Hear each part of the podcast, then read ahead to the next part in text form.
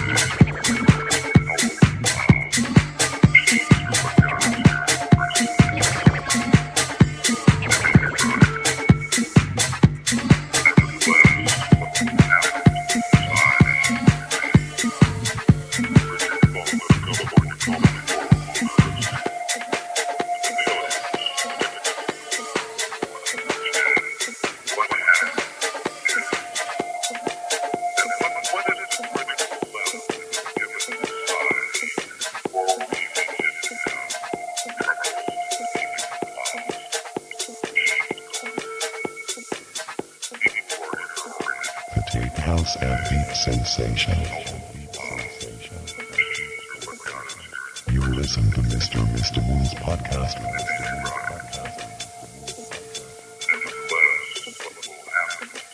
I don't know what you're talking about. I'm talking about Mr. Mr. Moon's podcast.